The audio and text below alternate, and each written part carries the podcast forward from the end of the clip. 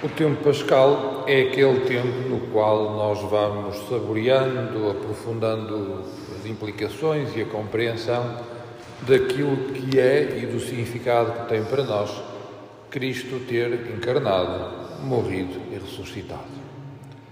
Jesus Cristo assumiu a nossa natureza humana para nos permitir, nele, assumirmos a nossa identidade divina morreu e ressuscitou, para nele também nós podermos estar em comunhão plena com o Pai. Contudo, enquanto Jesus estava entre nós fisicamente, tudo parecia fácil, porque tínhamos alguém a quem perguntar imediatamente como se faz, o que é que é para fazer, o que é que devemos, como devemos reagir, o que é que é preciso. Ele respondia aos discípulos. Mas com a sua ressurreição e, por consequência, a ascensão, já nos está aqui ao lado para nos perguntar.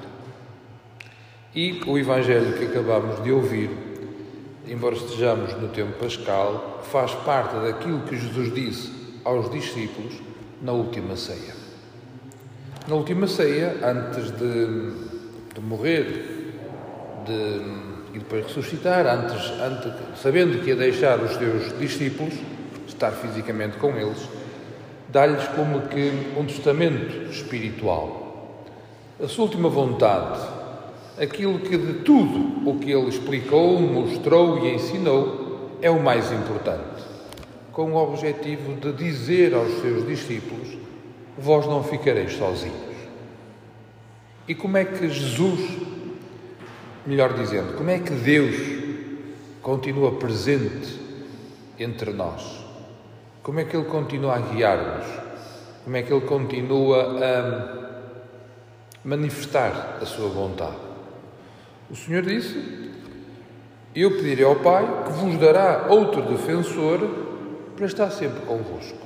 Portanto, o Senhor pede ao Pai que nos envie um defensor para estar sempre connosco. Em vez de defensor, podemos usar um sinónimo, paráclito.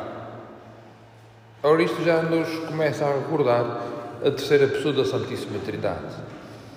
Deus, através do seu Espírito, está sempre conosco. Guia-nos, encaminha-nos, faz-nos compreender e aprofundar na verdade do Evangelho. Ora, isto pode parecer uma coisa assim meia, meia gnóstica. O Espírito faz-nos compreender, vai estar no meio de nós, assim uma coisa assim meia. parece vapor, não, é? não, não se toca, não, não se vê bem.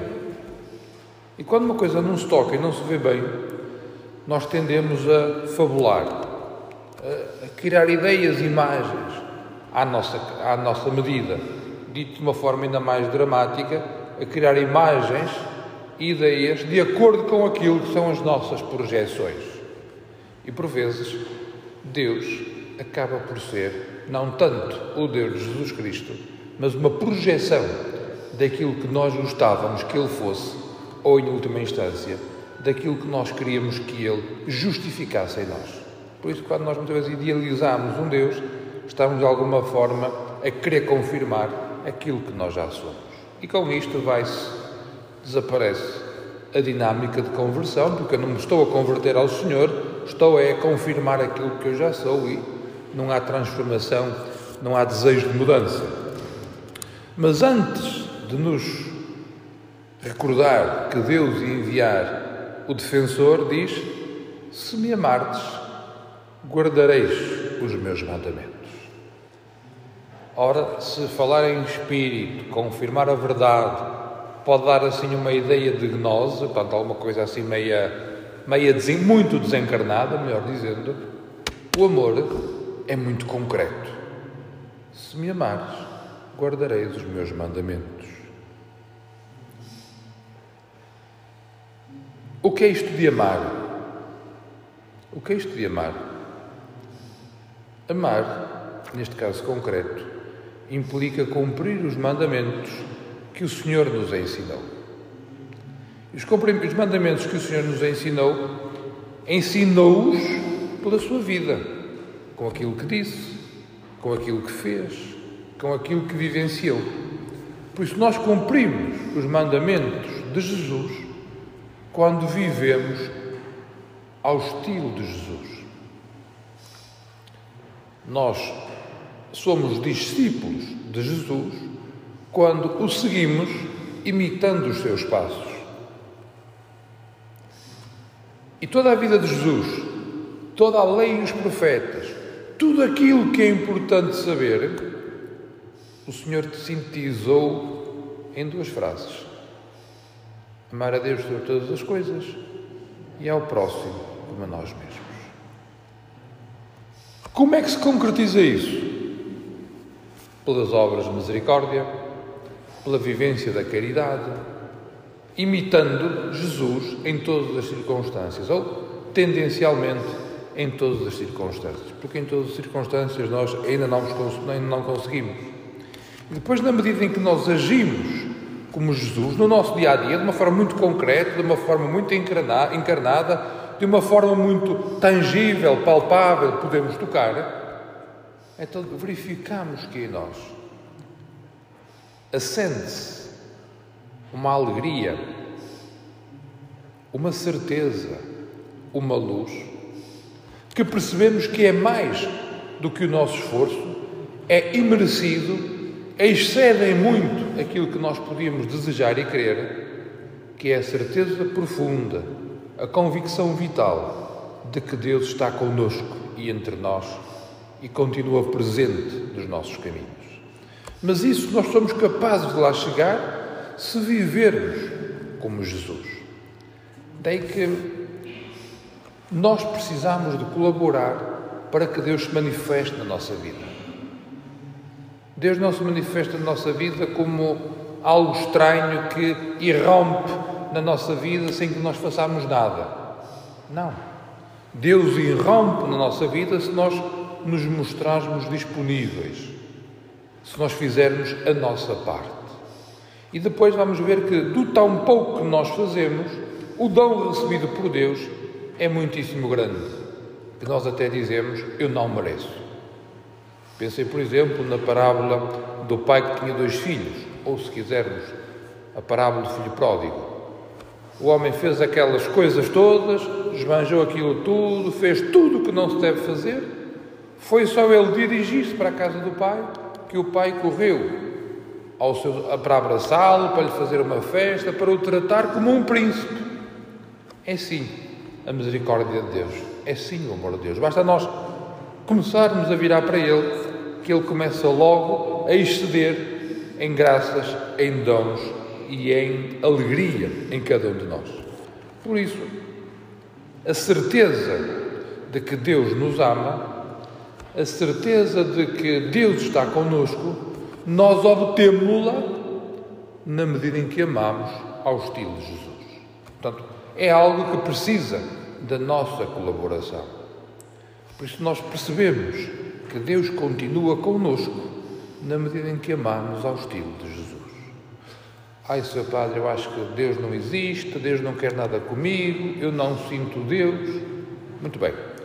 Pode acontecer aqueles momentos de aridez da alma que nós não sintamos a consolação de Deus, não sintamos a Sua presença. Isso pode acontecer, aliás, faz parte da nossa progressão espiritual que isso aconteça.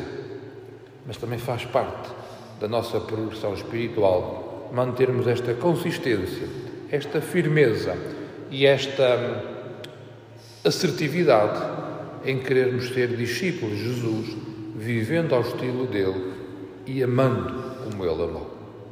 Claro que, e aqui estamos na segunda leitura, pode ser necessário que nós expliquemos a razão pela qual vivemos. Pode ser que alguém que não compreende, não aceita, não quer, nos diga: mas afinal, porquê é que tu és cristão? Porquê é que tu vives como cristão? Como é que fazes tudo isso? E então São Pedro diz-nos: estáis sempre prontos a responder a quem quer que seja sobre as razões da vossa esperança. E nós respondemos sobre as razões da nossa esperança como? Explicando o catecismo? Fazendo um tratado de teologia?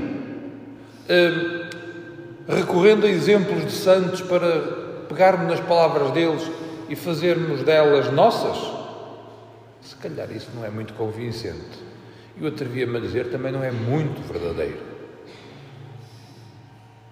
Estamos sempre prontos a responder a quem quer que seja sobre a razão da nossa esperança quando nós contamos a nossa história.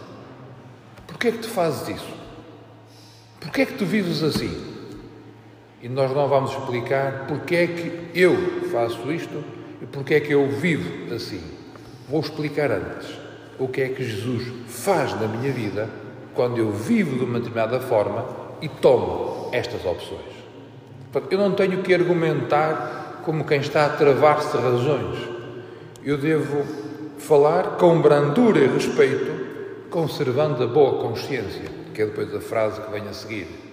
Eu falo com brandura e respeito, conservando a boa consciência, na medida em que, de uma forma livre, narro, digo aquilo que Deus faz na minha vida. Eu não estou preocupado em dizer o que o que é que eu faço, a dizer, a explicar teoricamente o que é que Deus é. Eu só me preocupo em dizer aquilo que Deus faz na minha vida, aquilo que Deus me transforma, aquilo que faz com que, tendo Deus, sendo discípulo de Jesus, eu torno-me mais livre, mais pleno e mais feliz. Porquê? E aqui está a grande dificuldade que nós hoje, se calhar, temos que ultrapassar.